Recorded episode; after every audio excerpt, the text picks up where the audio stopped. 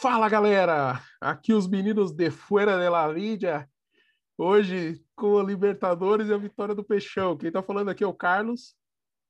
E aqui é o Danilo, e foi sofrido, foi com cara de Libertadores, arbitragem que tem muito que ser comentado, mas nós saímos com os três pontos e estamos vivos na briga por uma vaga na próxima fase da Libertadores.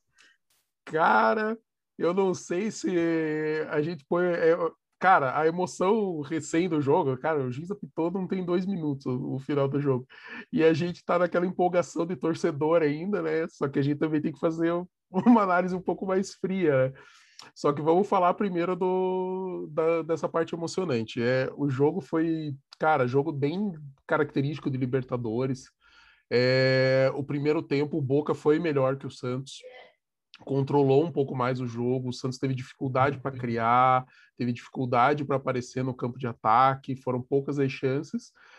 Porém, quem embarcou primeiro foi o Santos, com grande. A jogada do Santos foi bem trabalhada, foi uma das poucas boas jogadas no primeiro tempo do Santos, né? E o Felipe Jonathan terminou com uma baita de uma jogada, tirou dois jogadores antes de bater para o gol, então foi um puta de um golaço. E a partir disso, se tranquilizou. Simplesmente o Santos parecia ser o Boca, como estava antes, dominando o jogo, e o Boca parecia o Santos com toda dificuldade, não conseguindo chegar. É, foi aos 41 do primeiro tempo o gol do Felipe Jonathan. Finalzinho do primeiro tempo, o Santos ainda teve o domínio, e no segundo tempo, o Santos voltou muito bem, voltou tocando mais a bola, se posicionando. Acho que o gol deu uma tranquilidade enorme para o time. O time mostrou uma maturidade assim dentro de campo que sensacional, assim. E, e, a gente não pode nem falar nada ainda, porque o Diniz deu, acho que um treino só ontem. É, a gente viu até depois é, o Marcelo Fernandes na beira do campo, a gente já vai explicar o que, que aconteceu. Mas espetacular, foi uma vitória maiúscula para o Santos, para o momento que o Santos está vivendo, para o momento que o Boca é, o Boca é um time mais pronto que o Santos, tá mais, um tempo assim, a maturidade do time é maior do que a do Santos. Então a gente tem que comemorar muito. É, estamos com os mesmos pontos do Boca, seis pontos no grupo. O Barcelona estacionou os nove porque estava perdendo para o The Strongest na Bolívia. O The Strongest vai para três. E com isso a gente assume o segundo lugar pelo saldo de gols, porque o saldo que a gente fez no The Strongest agora está fazendo toda a diferença nesse, nesse momento. Então, o resultado é muito gigante para o Santos, é, dá um, uma nova esperança, tira um peso absurdo que estava muito grande, a gente até comentou no, no último vídeo. É, é muito cedo para botar toda essa pressão e a gente está tirando aos poucos dentro de campo. Então, é torcer aí que o, o Santos consiga, agora com tempo, porque não tem mais o Paulista para se preocupar, é, vai ter uma semana cheia para poder trabalhar. Agora, com o novo técnico, o Fernando Diniz vai ter tempo de treinar esses jogadores para a gente encarar os próximos desafios na Libertadores. É uma vitória em excelente hora, principalmente por causa disso, né? Porque é o primeiro jogo do Diniz com agora uma semana de treino pela frente. Então, o próximo jogo é contra o Strongest na altitude. Eu, por mim, já levava todo mundo para ambientar lá no, lá na Bolívia e é isso, né? É isso. E pronto, já já fazia todo mundo se acostumar com a altitude. Sobre o jogo, de fato, foi um primeiro tempo bastante complicado. Foi é, eu não gosto muito, mas tem que falar da arbitragem porque é um troço que, assim, o que eu gostaria é que os jogadores do Santos entendessem como é que é uma arbitragem da Libertadores. Porque, assim, é, é, muito claro que a arbitragem foi ruim, ela foi confusa, ela invertia falta, tinha lances que algumas vezes era falta, outras vezes não era. Teve também um lance do pênalti. Só que eles, talvez agora com o Fernando Diniz, eles, eles têm uma, uma calma para para entender que a arbitragem da Libertadores é assim, eles não podem se descontrolar. Eu falo isso porque o Diniz é psicólogo, mas se nós pensarmos que o Diniz foi eliminado tanto da Libertadores quanto da Sul-Americana com o São Paulo, não é exatamente uma boa prerrogativa. Mas o que eu gostaria é que eles entendessem para não desestabilizar.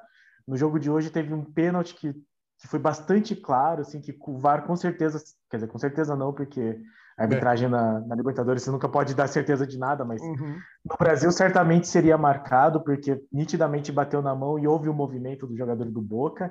Mas não, o juiz simplesmente não viu e depois ele acabou expulsando os dois treinadores porque ele errou para quem que era para dar o cartão amarelo no Santos.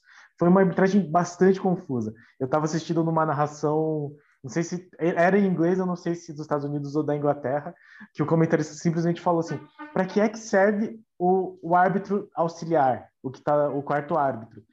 Porque a confusão toda correndo na frente dele e ele não ajudava o juiz. Assim. Então, só para fazer esse adendo da arbitragem que dificultou a partida. E isso engrandece ainda a vitória do Santos, né? Que, que veio de, um, de muita pressão, assim, de um fim de semana muito tenso, com tudo aquilo que nós já falamos, da questão do rebaixamento e protestos, e conseguiu uma vitória contra o Boca que acaba nos colocando na segunda colocação. De novo, não, não vai ser fácil, conseguir essa classificação, inclusive porque agora está tudo embolado com a vitória do, do The Strongest, mas estamos vivos e teremos uma semana para descansar, coisa que, por exemplo, os outros times brasileiros não teriam. E dificilmente algum outro time tem. O, Boca, o próprio Boca, por exemplo, já vai jogar no fim de semana o Super Clássico contra o River, não pode poupar, e vai enfrentar o Barcelona meio que decidindo os rumos do grupo, né? Então, assim, estamos vivos, vai ter dificuldades pela frente, serão jogos difíceis, o Strongest na altitude, o Barcelona em Guayaquil, imagino que seja, mas, mas esses meninos mostraram de novo que capacidade eles têm. É, é, exatamente isso que você falou. Agora o Santos tem dois jogos fora complicados, então a gente vai jogar contra o melhor time do, da chave e, e, antes a gente vai jogar na altitude, que é sempre complicado, né? O Boca conseguiu ganhar lá, mas a gente já viu o Barcelona perdendo agora. Então, e em teoria o Barcelona é o melhor time dessa chave, né? E, e o Santos vai, o Boca joga duas em casa. Então o Boca vai pegar o Strongest e o Barcelona em casa, enquanto o Santos vai jogar fora contra os dois times. Então vai pois ser é, complicado. Não, eu só ia falar que teve alguns santistas do, de alguns grupos que eu vi que estavam comemorando a vitória do The Strongest. Eu não sei exatamente se ela é boa, pois é. porque é. embola o grupo, assim. Deixa a nossa vaga na Sul-Americana, caso fosse o, a situação mais arriscada e, e, deixa o Barcelona preocupado. Então eu estava pensando, se o Barcelona ganhasse e já se abrisse diferença, na última rodada era muito grande a chance dele já estar tá classificado quando nós fôssemos enfrentá-lo. Sim. Agora não, agora vai virar briga de foice no escuro aí e, e a gente vai, vai ter que ganhar na altitude do The Strongest para não arriscar nem a Sul-Americana. Pois é, estrategicamente falando, não foi o melhor resultado, né? Acho que é bem o que você falou, pensando assim de forma fria e estratégica. A gente sabe que futebol não é necessariamente é, frio e estratégico, mas a gente sabe que dentro assim de uma normalidade, é, talvez o melhor resultado fosse uma vitória do, do Barcelona, dava aquela distanciada, ficava seis pontos de vantagem para Boca e Santos. É, e daí na última rodada o Santos talvez pudesse entrar ali, talvez até por um empate para pegar o terceiro lugar, se fosse o caso da, da disputa ali pelo terceiro. É, mas vamos ver. O importante é assim: o Santos ganhou, foi um jogo importante de ganhar. A gente ganhou de um dos adversários mais complicados de se vencer na América Latina. Então, tá mostrando força, tá mostrando que esse time não desaprendeu a jogar futebol e que também não precisa de toda essa pressão que a gente já falou aqui, que a gente acredita ser política e não necessariamente é, apenas de torcida por mau momento, porque o momento não é tão ruim assim, é começo de, de temporada ainda para o Santos. A gente foi eliminado do Paulista, mas estamos vivos na Libertadores, ainda tem Brasileiro e Copa do Brasil para disputar, que nem começaram ainda para o Santos. Então a gente tem um caminho que a gente precisa seguir e, e, o importante é assim, vai dando força, começa a dar tranquilidade, começa a tirar o peso dessas manifestações aí que a gente acredita serem políticas, e isso vai perdendo espaço, a gente vai crescendo, se tudo der certo, é bastante promissor aí para o andar, para o decorrer da temporada. Falando mais especificamente do jogo e falando de peças agora, né? A gente falou mais ou menos como foi o jogo, a gente falou da arbitragem, a arbitragem foi é, assim, eu estava até comentando com meu pai assistindo aqui o jogo, que ano passado a gente não viu com, em jogos do Santos uma arbitragem tão ruim quanto essa do jogo de hoje. A gente viu arbitragens um pouco confusas, aquela coisa de inverter falta, aquela coisa de às vezes o cara dá uma pane na cabeça, não sabe o que está fazendo no campo, mas ele respira e se, e se encontra, ou um auxiliar dá uma força. Nesse jogo, não, cara. Nesse jogo a arbitragem foi terrível. Sabe? A arbitragem expulsou os treinadores porque eles começaram a bater boca simplesmente porque o juiz errou para quem tinha que ter dado o cartão. Em vez de ele dar cartão para o Caio Jorge, ele deu para o Lucas Braga, e aí começou um bate-boca. Daí, primeiro ele deu amarelo para os dois, o bate-boca continuou, ele expulsou os dois treinadores, o Diniz e o Russo foram expulsos. E, cara, foi ridículo. E a gente ainda tem que erguer a mão para o céu, porque depois, um pouco tempo depois, o Caio Jorge meteu uma falta e tomou o cartão. Então, ele ter errado manteve o Santos com 11 jogadores até o final. E, cara, várias faltas que ele não marcou, pênalti que ele não marcou, claro. É, várias jogadas que ele simplesmente deixava correr, outras que ele deixou correr o jogo inteiro e de repente começou a marcar assim de uma hora para outra. É, foi bem complicado. E assim, foi complicado para todo mundo, tá? Foi complicado para o Boca também, não, não foi complicado só para o Santos. O Boca também sofreu alguns momentos com a péssima arbitragem. É, mas encerrando a parte arbitragem em jogo, eu quero falar de peças, eu quero falar de alguns destaques individuais. É, foi um jogo que o Felipe Jonathan jogou muita bola, não foi só o gol. O gol foi coroou, ele foi eleito o melhor jogador em campo da, pela, pela transmissão ali da Libertadores. Eu não, eu não, eu não confio 100% nessa votação, mas é, é, um indício de que as pessoas enxergaram o, o jogo que o Felipe Jonathan fez. Ele foi muito bem. A dupla de zaga do Santos também, mais uma vez, jogou bem. Esse é um jogo que a gente pode dar uma redenção para o Pará, que a gente estava criticando bastante. O Pará jogou bem esse jogo. Ele não foi, ah, o Pará foi espetacular, criou não sei o que, mas ele foi seguro, que era uma coisa que estava faltando para o Pará segurança. João Paulo, bem como sempre, João Paulo dá uma segurança muito grande no gol do Santos. É, no meio de campo, o Giamota jogou muito bem armando o jogo, sendo aquele cara de chamar, puxar a bola. O, o jogo dele não aparece nessa posição, mas é, ele desempenhou bem. Lucas Braga jogou muito a bola, coitado do Bufarini, cara. Teve uma jogada que o Lucas Braga passou acho que uns 40 segundos driblando o Bufarini para um lado e para o outro. O Bufarini não achou o Lucas Braga, teve que fazer falta no cara sabe? Foi ridículo, assim, foi muito, muito absurdo. O Ângelo se mostrou muito participativo, foi para cima, mas faltou um, talvez um apoio ali perto para ele conseguir limpar o lance, finalizar a jogada. Então, assim, aquela última decisão do Ângelo faltou bastante. Assim, ele errou bastante na hora de decidir, mas ele foi para cima, ele fez o jogo que a gente espera de tentar um drible, uma jogada individual. E o Caio Jorge foi bem na função dele. Assim, a gente é, é, um cara que participa muito do jogo, aparece bem. Então, assim, individualmente, o Santos, assim, as peças funcionaram muito bem num jogo coletivo que foi bom hoje. E se, se eu tiver que escolher uma pessoa, um jogador, hoje eu escolho o Felipe Jonathan, porque além do gol que deu a vitória, ele fez um bom jogo até a hora que ele saiu. É, eu acho que assim, é, eu acho que o Felipe Jonathan ser o melhor é justo, muito pelo gol, mas porque ele jogou bem. Mas eu daria para o Lucas Braga, porque eu acho que a presença do Lucas Braga foi muito importante né, nesse ataque. O, a velocidade que ele imprimiu, o terror que ele meteu no, no Bufarini, aquele lado esquerdo do Santos ficou muito bem controlado com o Lucas Braga lá. Assim. Então, foi, para mim, ele foi o melhor jogador, mas de fato as, as atuações individuais foram boas. O João Paulo deu uma vacilada, assim, deu. ele deu uma saída meio estranha para cobrir o Tevez na área que eu fiquei, puta, danou-se, assim. Foi. Vai. Meteu, o Tevez meteu e passou. E o Caio Jorge também furou uma bola que foi muito certinha, assim, foi um escanteio muito Sim. bem batido, que é tão raro no caso do Santos. Uhum. E para falar da defesa um pouco, assim, que foi bem, ela foi consistente, mas no comecinho do jogo, ela quase que acaba com, com a nossa tranquilidade, porque o Tevez perdeu um gol que assim, desde que eu assisto ele, já são muitas dolorosas vezes que eu assisti ele, ele raramente perde um gol daqueles, assim, tipo, bem na cara, caiu no pé dele certinho, ele chutou por cima.